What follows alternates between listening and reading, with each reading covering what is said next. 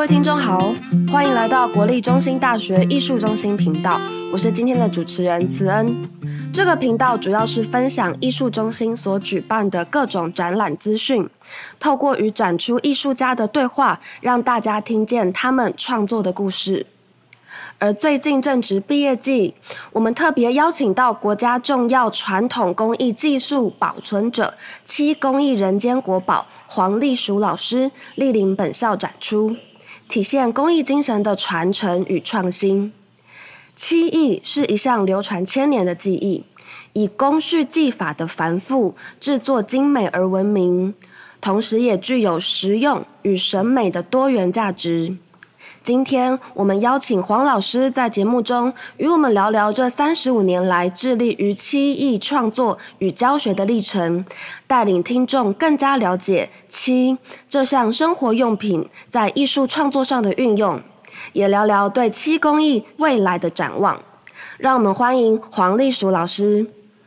各位听众，大家好，老师好。那在节目一开始，想先请问老师，最一开始是透过什么样的契机跟缘分，开始漆艺的学习、创作、研究以及最后的推广？我想我在人生道路上，我不是特定规划的，其实就是一步一脚印。因为我自己毕业在呃国立台湾艺术专科学校，毕业以后呢，有一个机缘呢，我到当时建设厅，就是台湾省手工业研究所来担任设计的工作。那我所设计的呢，其实我是做竹器产品的开发。那我为什么能够有这个机缘呢？到手工所呢？是因为我刚毕业以后呢，我到竹山高中呢去任教。我在那个环境里面呢，因为当时是民国六十几年，台湾的这个竹器外销产业相当的蓬勃，所以呢，竹山加工区呢，它非常的活跃，有各种的竹材的加工。那我在那个竹山高中里面呢，学校为了这个推广这个竹器，希望学生呢能够跟产业作为一个结合，所以作为老师呢，我是非常幸运，可以说。一边的教书也可以，一边能够学习到很多的竹材相关的，不只是说它的边而已，对于材料的性质、它的生态都可以呢做很深入的了解。那因为这样的一个机缘呢，对于竹材的认识跟它的加工技术，所以才有机会进到手工业研究所的设计部门。来作为一个竹器产品的开发，我是在那样的一个环境里面呢，来做竹材的设计。但是呢，我们晓得这个竹子呢，它是一个诶维管束的，不像木头，它有形成层，所以它是一个碳水化合物。然后呢，它就容易长霉，因为它的糖分、水分比较的多。那竹材呢，它又是中空有节。所以它在利用上呢，常常只用到竹肉跟竹皮，有很多的诶材料呢，在当时呢不是当柴火，就是被用来作为纸浆的材料。那我们在做这个产品开发的时候呢，你当然就要对于材料的性质来作为一个加工。那刚才我提到，就说因为竹子容易长霉。嘿，所以呢，我就从了很多的文献，尤其是，呃，以前早期民国六十几年呢，不像现在一样，这个手机非常方便，你很多的知识你可以从谷歌上面呢，你就可以去查到了。所以早期呢，我们对于文献资料呢，你必须自己去查阅，自己去研读，你才能够去了解，就说。古代跟近代的一些呃资讯，哎，那看到我们这个这个中国，尤其是日本，它在花道，它在这个诶竹篮插花的竹篮上面呢，它已经有标明说是用生漆来作为涂装，这个涂装呢，不只是作为保护膜。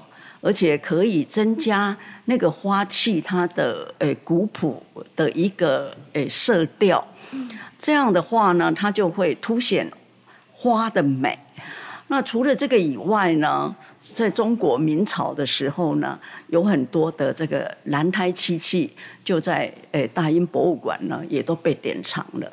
我是从以这些资讯上面呢，才想说，哎，我在设计这个竹子的产品呢，我必须呢，就是怎样把这个漆呢，把它放到这个产品上面来作为一个保护层。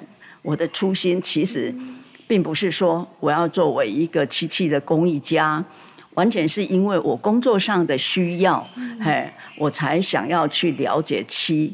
但是在那个时候，民国六十几年呢，从我们的呃文献会的传统工艺上面，你根本找不到“漆器”这两个字，就是说它已经断层比较久了。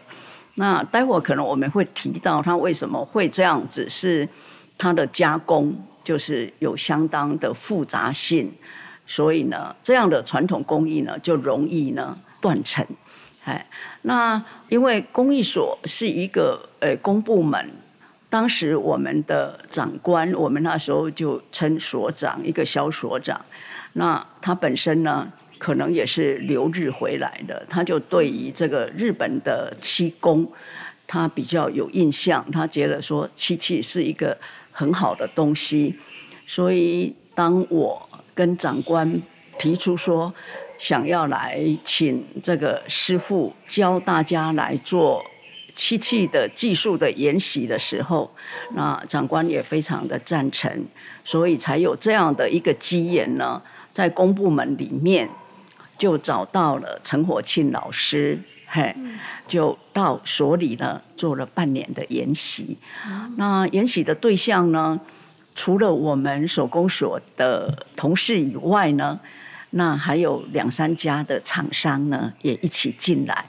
因为这些厂商呢，尤其是丰原地方的厂商，因为当时呢外销日本的漆器订单相当的多，那。陈火庆老师在当时呢，是被丰原地区的漆器产业的老板都认为他是一个非常棒的老师傅，技术综合诶，对啊，所以呢，我们开的课呢，就有丰原的汉山公司的老板跟一个圣匠的老板，另外还有一个也是现在的人间国宝，就是张献平，他也来。一起呢做漆，所以因为大家都希望说，哎，利用这个漆的涂抹呢，来改变一下这个产品，除了说保护以外，还可以增加这个产品的附加价值。哎，嗯，了解。从老师刚刚的分享里面，我们可以知道，一开始老师其实是做竹方面的创作，然后是因为竹它的材质可能容易发霉跟损坏，因缘际会，然后想大家用漆去保护竹的作品，才开始了对漆艺的研究与创作。哎，是的，那我们晓得这个，其实我一开始呢，我。我就是做我们所谓的日本人称为蓝胎啦。请问是哪个蓝哪个胎？那个兰是竹字头的兰子的兰。那为什么会叫兰？就是因为他用竹子编了一个篮子篮器。因为我们如果讲说竹子的结构里面，它的产品的利用有一种是粗工，一种是细工。所谓粗工就是家具嘛，竹竹家具，它是利用那个竹管，然后去做成家具。但是细工呢，它就是会编成东西，就像我们小时候看到的啦，花篮啦，或者是菜篮啦，或者是。干妈啦，以前可能因为你现在很年轻，你大概没有使用到以前的竹器用品。哦、对，其实我们小的时候呢，竹子在我们生活中是非常普遍的，而且竹子它是一个很好的材料，它从头到根每一个部位它都是。可以被利用的，包括它的笋子，我们就讲啊，东坡肉不是很好吃吗？那它当然除了肉以外，最好吃的就是它的笋子。那我当初在做这个竹器产品呢，我大部分做的是能够在我们生活空间里面能够结合的，因为时代在改变，生活在改变，材料在改变啊，所以呢。古老的东西不见得适合在现代的空间里面可以使用。所以，当你在做设计的时候，你就是必须考虑到这个产品的功能性，它怎么放在你现在生活空间的位置上面。对，所以我当初在做产品开发的时候，大部分是以花器，以花器为主，就是说我们怎么设计一个花器，然后呢，它可以跟漆来做结合。嘿，那一边做一边跟着陈老师继续在学漆器。那这个当中呢，因为变成后来我一对一跟陈老师一直在学这个技术，那就是我也可能比较呃爱讲话吧，就会跟陈老师东聊西聊，会问他很多的，比如说漆的相关问题。那诶，他以前当小徒弟的时候，跟日本人是怎样学漆器？那老师跟我讲了很多的他的。我们现在来讲，就是他的生命史，哎，他的故事，嘿啊，那就引起我很大的一种，因为我们是在公部门诶上班，算是一个非常好的一个工作，因为我常常在讲说，你在手工业研究所，诶，我除了诶做自己喜欢的设计工作以外，那当然。我们跟一般学的技术是不太一样，就说，哎，因为你是公务员，所以你可以有一份的薪水，比较不会为五斗米折腰。然后你的工作又是你的兴趣，所以我一直很喜欢我的工作，我觉得是非常幸运的公务员。嗨，那我也很喜欢工作。所以呢，我就去做了很多的漆器的田野调查，因为透过老师在讲说，哎，台湾哪里在种漆树啊？漆我们买漆是怎么来的？以前早期我们在手工业研究所，每年我们会做一个所谓的呃年度的研究，就说你必须对你今年的工作有一个计划，嘿，那我就。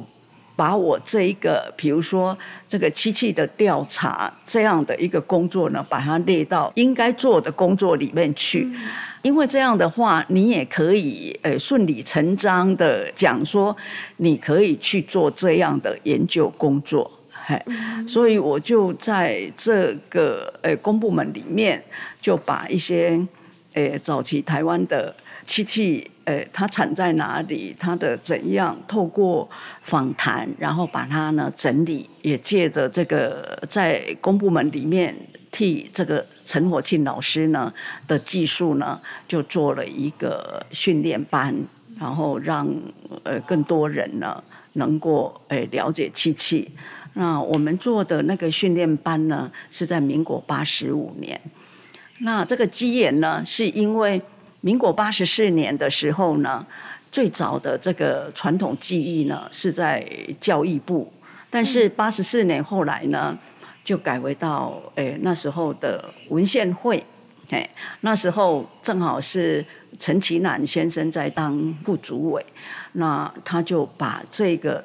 传统工艺的这个调查的工作跟传习呢，诶，技艺的传习列为很重要的一个诶业务的项目，所以那时候正好要成立诶传艺中心筹备处，就是现在的宜兰的那个传艺中心，那时候是筹备处，所以我就第一次接他们的一个案子，就是做了我的老师。陈火庆老师的一个生命的调查，跟他的记忆研习，哎，那在做这个工作的时候呢，我自己就先做了七个月的一个规划，规划完了以后，在民国八十五年呢的九月，就开始招十名的学生来做一个传统。技艺的研习，哎，那这个十个月过去呢，我们现在有十个学生，也都在台湾漆艺界，也可以说有自己的独特的风格啦，哎，那在这个研习里面呢，除了公部门当然提供了很好的资源，比如传艺中心，它筹备处提供了。呃这个经济的来源，呃，台湾省手工业研究所提供了很好的场地，因为那时候我们的学生一律都要住在呃宿舍里面，呃，跟以前的公务员一样，非常有趣，就是上班五天半，嘿，啊，每天要住在所里这样子的做十个月。那我们这这个班级呢，诶，除了这个陈火庆老师，还请到台湾第一个的人间国宝王清霜老师，也一起来做教学。非常困难的，从大陆能够邀到两位漆器的老师，一个是诶福建呃工艺美术研究所的吴老师，还有厦门鼓浪屿工艺学校的这个郑老师，他们一起到台湾来。还两个月的时间，嗯，那我们这个班呢，其实那些学生都非常幸福的。然后在民国八十六年呢，他们就结束了，哎，结束以后就自己有很好的记忆，然后呢就各自努力。啊，当然班上有几个学生，我也鼓励他们说继续去念研究所，毕竟在台湾做公益要维生，其实还是蛮辛苦的，不容易，对。那我自己呢？其实，在公部门里面，我很少做创作，嘿、oh.，因为我都在大部分都在做公务的事情，嘿、oh. 嗯。那我在八十六年呢，带着这十个学生毕业以后，其实公部门一直希望我能够再办第二期，因为那个成效是不错的。但是因为我我个人的生涯规划，我就离开了，我就去日本。去做进修，对，哎，因为我那时候有一个公费在东京文化财研究所，哎，做一个半年的进修，那我不去是不行的，所以我就离开，我就去去到日本，因为我就想说，那时候八十几年，我觉得说文化的资产，国家都还没有定定这个法律，但是我自己因为做公益的。而且漆器呢，它在于中国的历史非常的久。那你会看到说，古代很多的木器产品，尤其是家具类的，它跟漆呢是密不可分的。所以呢，在文化资产的修复上面，它是蛮重要的。嗯，了解。所以老师就特地去日本，对，觉得要再再做修复。嘿、嗯，我就到那个东京文化财研究所。了解哇，去老师的经历去做修复，非常的丰富，细节非常的多。对，那想要再稍微拉回来一点点，就是比较跟陈火庆老师有关的部分，嗯、就是呃，像老师跟着陈火庆老师一起工作，跟着老师学习，然后听老师分享了很多他的创作以及生命故事。那在这段过程当中，有什么，比如说让您印象深刻的故事，或是嗯？呃可能陈老师的价值观或处事态度影响了您，有没有这样的小故事？嗯，陈老师，我们如果讲还在的话，当然就一百多岁了。嗯，所以我们以前一百多岁的人，不能用我们现在的思想来比拟。嘿、嗯，因为我跟着他已经八十岁了。哇，嘿。老师当时跟他学习的时候，陈、嗯、老师就八十岁，对，快八十了。嘿、嗯，那想想看，一个人到八十以后，他人生、他的修为、他各方面，所以你就会觉得说，这个老师是非常呃温文儒雅、非常有修炼的人，呃，然后他也不会爱呱啦呱啦的讲话，嗯、嘿，就是非常沉稳内敛，然后技术非常的好。但是因为毕竟他们就是呃学技术出身的，不像我们会有一些美学的训练，嗯，哎啊，但是我们在在看那个工艺的美里面，就会包括了哎材料的美、技术的美。嗯，那我觉得陈老师他就会将这两个哎做得很好，发挥的淋漓尽致，让那个他做出来的东西，你看他就是非常完美无缺，嘿。那老师他就是有修养，诶，非常客气。那很可惜，就是说，因为我们碰到他的时候，也算是年纪比较长。嗯。因为我常常有时候在传统工艺这条路上，会觉得说，做传统工艺有时候它是会工会神伤眼，所以呢，应该比较早的时候来做传统工艺，哎，比较轻松。等到年纪大了，其实做起来是很疲，哎，对，很疲倦的，嘿啊。那再来就是，嗯，他的身体，嘿，你也小了年纪，嘿，啊，老师的作品呢，也大部分呢就是被公家单位典藏，尤其是丰原的以前丰原文化局，嘿啊。后来老师他自己年纪比较大的时候啊，那他的小孩也有跟着他在做这样子，哦、嘿嘿，所以现在他应该他的小孩也也跟着，也一起在走七艺这条路上，对。对了解，谢谢老师的分享，非常的精彩。对，那刚刚我们听完了老师分享的丰富的经历，那也非常佩服老师这一路走来充满热情跟坚定的职人与艺术家的精神。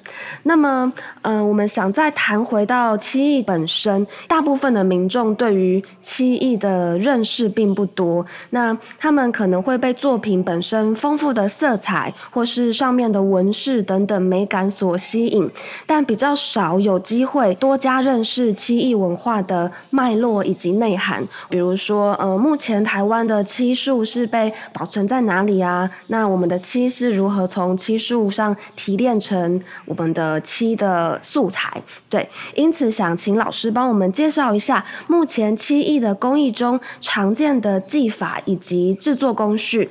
工艺文化其实工艺就是生活嘛，它就是生活，早期就是生活的道具。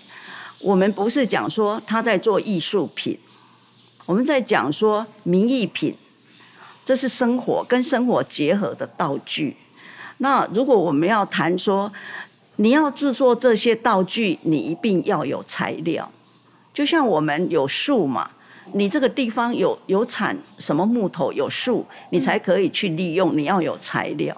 哎，那台湾也一样啊。你做漆，你必须要有材料，有漆。漆呢，它是一种漆树。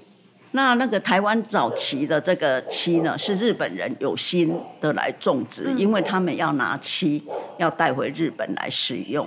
后来呢，他也在台湾呢设立了金字厂，因为我们知道漆树，我们从树上去割两刀把水流出来，所以我们现在拆开这个漆的字，这个漆呢，它上面是一个木，然后呢用刀。在木头上面割两撇，然后有水流下来，这个水就是漆汁。那台湾因为割七呢，如果说你们在电视上看到，或者在日本 NHK 上面做介绍，会看到漆，然后把一个贝壳呢插在这个漆树上，让这个汁液流下来。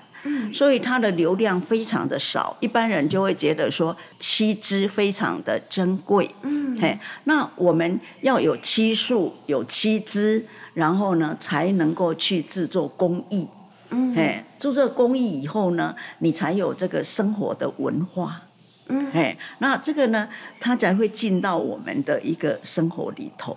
所以漆它是这样来的，嘿，那漆它是从树上流下来的汁液，就像橡胶一样嘛，它是水的，它根本没有办法自己独立站起来。所以呢，我们为什么要讲漆器？器这个东西，因为呢，漆是涂在器的表面，作为一个保护膜。嗯，那我如果说很白话的讲，就像说我们化妆。我们是在我们的脸上，我们有一张的脸蛋，然后在我们的脸上面去做一个保护跟美化。那漆器呢，它就是在一个器物的表面，利用这个漆来做保护跟美化。嗯，那从历史上面来讲，漆器的历史非常久。我们在讲说马王堆的东西出土的那个是两千多年的，更早。还有浙江余姚红色的这个漆碗，都有五六千年了。那它的历史这么长，就是说人的智慧，它可以利用宇宙里面的这个资源，嗯、那七资就是一个资源。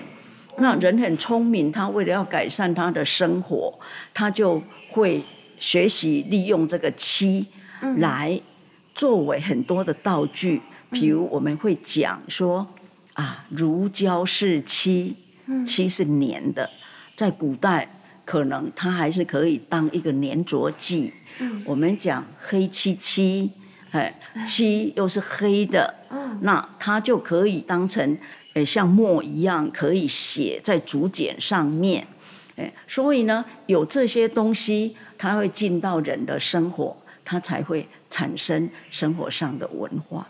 那七呢，还很特别，就说这个漆树，它只有产在亚洲的地方，所以只有亚洲有。对，亚洲有，所以呢，这个漆变成是一个亚洲文化的一个特色。如果我们讲漆的文化，是变成诶东方亚洲的一个漆的一个特色，所以我们常常讲日本人 Japan 小写就是漆，那他们一直觉得说这个漆呢，它就是亚洲的血，就像我们刚刚讲，它流出来非常的少，它非常的珍贵，而且呢，它是黑漆漆。所谓的黑漆漆，就是说。它是琥珀的颜色，嘿，所以就像我们东方人有肤色一样，我们是偏黄的色彩。所以一般你看日本人在谈漆，他们一直觉得说啊，这就是我们亚洲人的东西，因为跟我们吃米一样，那个漆在我们亚洲是一个很重要的一个文化资产。那漆在我们那个中国的文化里面非常的久。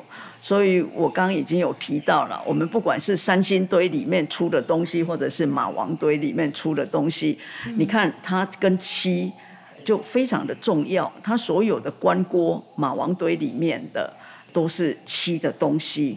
那它这个棺木上面所彩绘的，在春秋汉朝的时候，人们的信仰巫术，所以它带动出来的呢，就是它的彩绘的美。所以它就有很多的似人似兽的动物画在那个它的棺木上面，那就人的一个信仰，一个文化，巫术的文化。因为在当时他们认为人可能死后他要升天，啊，可能以后他还会回来。所以他流行厚葬，会把很多的好的东西呢放他的那个棺木里面。对啊，那这个就是说，我们所以我们在研究漆器的时候，每一个朝代都有漆器技法的特性。比如我们刚刚提到的汉朝，它就是彩绘，一种神秘的彩绘的美。嘿，然后呢，你说我们在讲宋朝素色漆，嘿啊，唐朝我们。会讲有很多的，比如说缠枝花从西域来的，有很多的很漂亮的彩绘，很精致的。那再来圆的螺鈿，嘿，那我们讲明雕漆，哦，然后到清朝还有很多的漆器的技法，就是大融合了，有很多两种技法的应用，嘿，啊，所以漆器其实呢，它一直在中国里面。我们在讲春秋战国到汉的时候，汉朝之后呢，因为陶瓷就开始很盛行，所以漆器它会工耗时，然后漆器的特质，它干燥得很慢，因为它必须吸收空气的水分，然后诶它来氧化才结膜。所以呢，它的干燥时间很长，所以它的施工变成说很费工、很耗时。那这样的一个工艺的制作呢，它基本上就是会成本比较高。嘿，陶瓷的话呢，东汉以后呢，陶瓷就很好，所以漆器呢，就反而就变成在工艺里面它是衰退了。嗯，但是因为漆器非常的华丽，非常的美，它可以跟很多的材料来应用啊，所以它一直非常受到人家的喜爱。所以漆器它变成从一般比较常民的一个工艺品，它变成一个比较贵族的工艺。嗯、就是说有钱人他可能才能用得起。嗯、比如说我们有时候看那个很多古代的小说《红楼梦》里面，有一些他们里面用的这个罗甸的这个碟子，你就会晓得说，哎，漆器还是在我们的生活里面。当然，就说每一个朝代都有它它的它的哎的技法的特色。嘿，我们要讲台湾的漆器，台湾的漆器，因为早期台湾一直就是边水的地带啦。嗯、嘿，那如果我们讲先民从这个福建过来，那早期呢要经过台湾海峡也是非常危险的，所以。在台湾里面生存的话呢，一般好的这个传统的工艺好的东西，其实都是从大陆带来的。嗯，嘿，但是等到我们晓得像鹿港啊、艋舺这个地方呢，开始觉得说很稳定，人开始盖庙，然后会想要祠堂，诶，然后给小孩学校以后呢，这个漆呢。他就会进来，比如说庙里面，他必须用到漆。我们讲这个柱子盖庙建筑的披麻捉灰，哎，那怎样用漆？然后好的家具，红棉床、太师椅，嗯、有很多的。对对，那个哎，以前除了享受以外，也希望说做了一个东西，它可以传了好几代、嗯、啊，所以就要。用好的木头，那也没有现在的化学涂料嘛，所以你就是必须要用漆。所以早期台湾的漆其实它是跟木工放在一起。对，那台湾等到一八九五年割给日本以后，日本人来了以后，日本人因为他们一直对漆用量用的很多，因为早期没有化学的涂料，所以漆。它不止用在各种的涂装，包括我记得非常有趣，我的老师跟我讲说，以前的保险箱、哎，脚踏车都要用漆来涂，它就是一个保护嘛。钢琴也都要用漆，嘿，那我们晓得就说，因为漆它是一个很好的涂抹，所以，呃，台湾的漆基本上就是。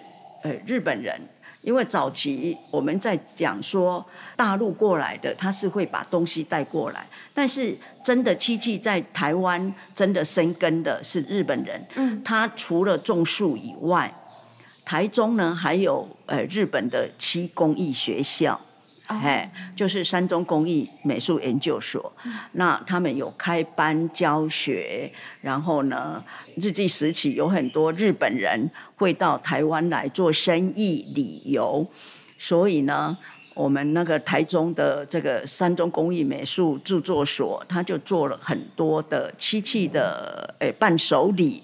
这个在现在的漆器里面也被列为台湾非常有名的蓬莱土，就是这样来的。嘿，就是这样来。所谓的蓬莱土，它就是在漆里面把台湾的风土民情、台湾的特色或者台湾的风物这样的一个景象图文呢，就把它。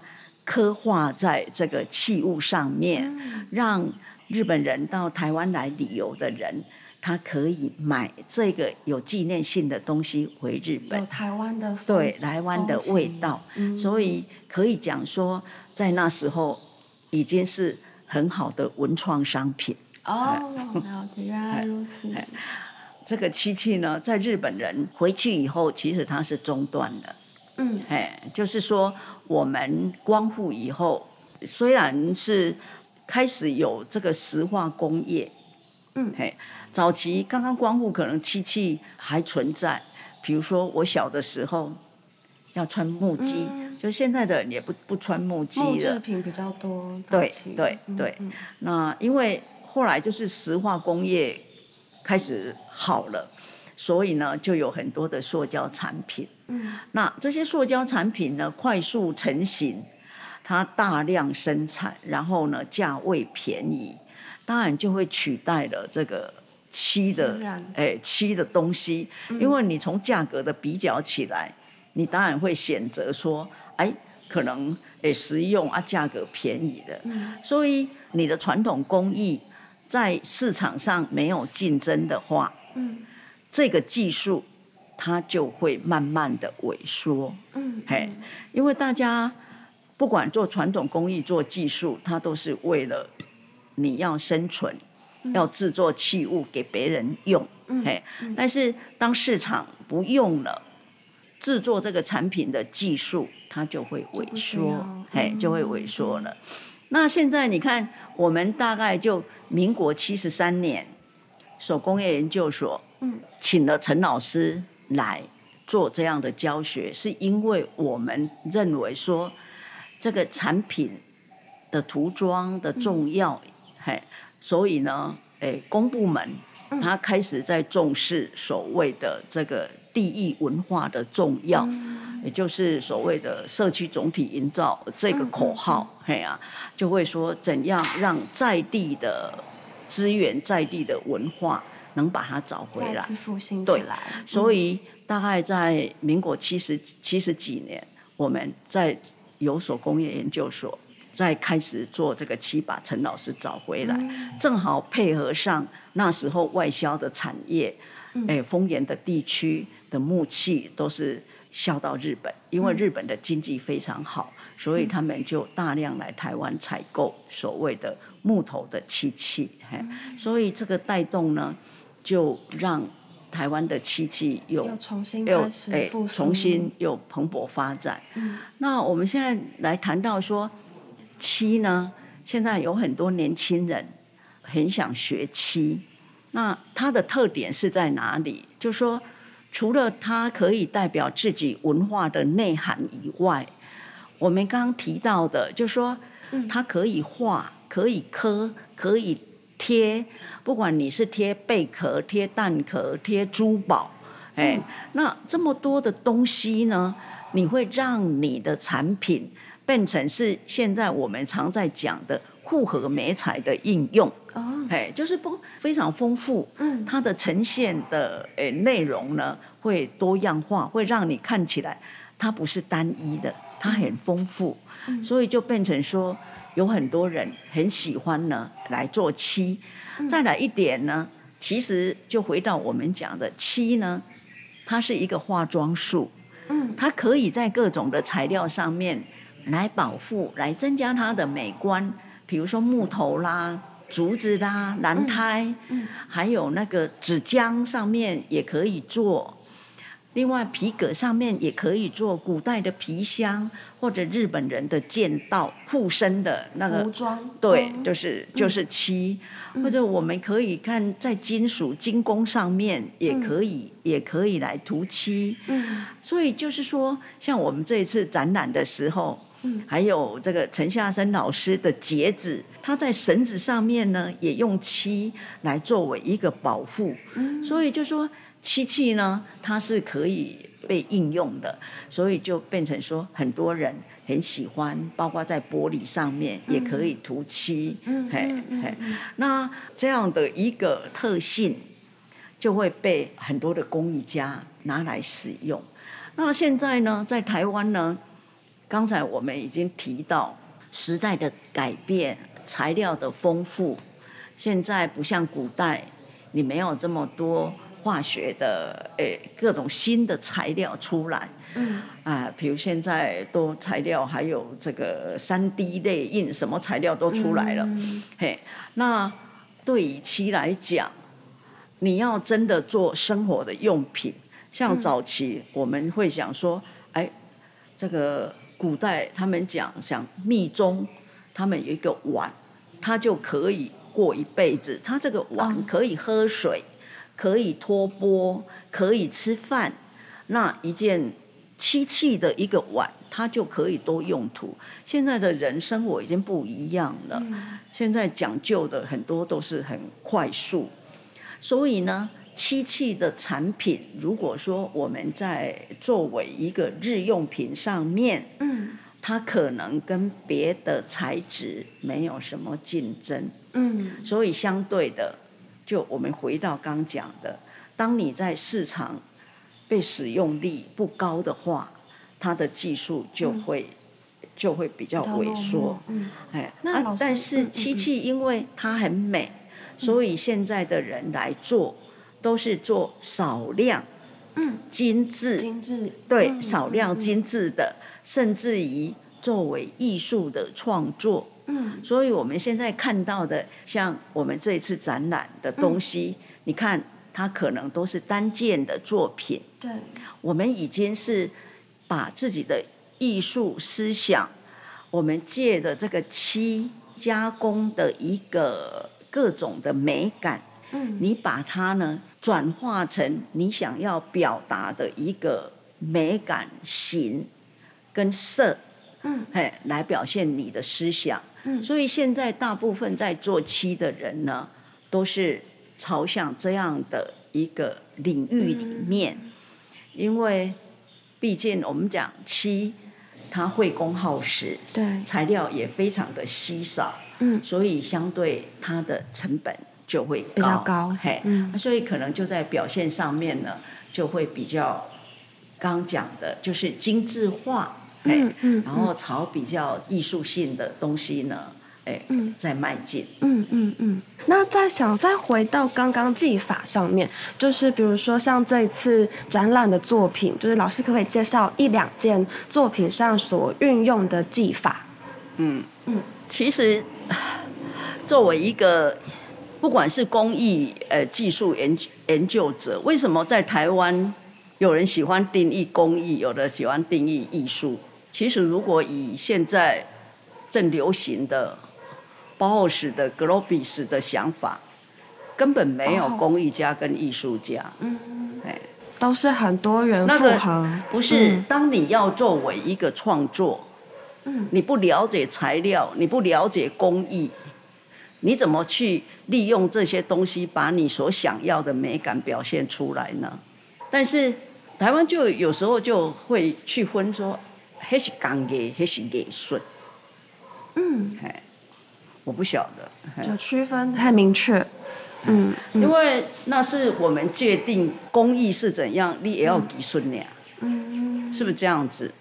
但是我想，一个不管是工艺或者是一个创作，当他没有一个人的思想想表达的。我觉得那就是一个内涵。嗯，重要的是精神的意思，嗯、是一个内涵。嗯嗯嗯。我个人会是这么想啊。嗯，谢谢老师。不客气。嗯，好，那我们谢谢黄丽淑老师为我们带来那么丰富精彩的分享。那很可惜，因为节目的时间有限，期待之后有机会的话再跟老师请教。嗯、好啊，希望是。各位，如果说有时间拨个空，呃，到新大呢艺术中心来看看漆的美，嗯，哎，了解一下漆的特质在哪里。谢谢各位。嗯，本次展览叫做《油漆运势》，是黄立淑老师与学生的创作，象征了技艺的传承，也彰显出人的情感交流。透过物的美学与内涵，形成了文化的相承。那么，有兴趣的观众朋友，欢迎在五月十九至六月十八这段时间到中兴大学艺术中心参观。同时，也为了让大家更了解漆艺创作的工序，老师在展览期间将开办两场漆绘的课程，名额有限，欢迎大家事先报名。而更多的展览讯息也会放在节目的资讯栏中。今天的节目就到这里，我是您的主持人慈恩，我们下次再见。谢谢老师，谢谢。